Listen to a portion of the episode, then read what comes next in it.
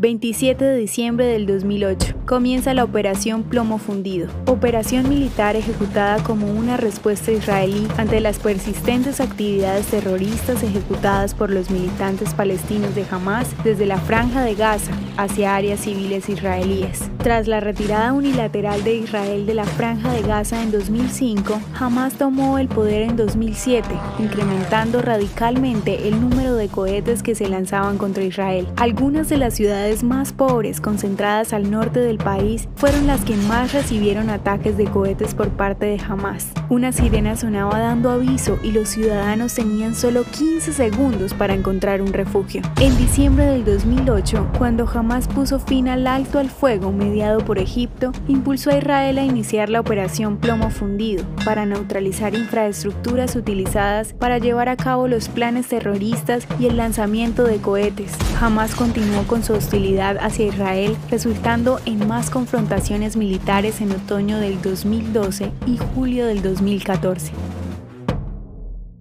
¿Te gustaría recibir estos audios en tu WhatsApp? Compartimos nuevos episodios todos los días. Suscríbete sin costo alguno ingresando a www.hoyenlahistoriadeisrael.com. Hacerlo es muy fácil. También puedes encontrarnos como arroba hoy en la historia de Israel en Instagram, Facebook, Spotify y otras plataformas digitales. Comparte este audio para que otros conozcan más acerca de Israel. Este proyecto es realizado por Philos Project. El contenido original de Hoy en la historia de Israel fue provisto por el Centro para la Educación sobre Israel.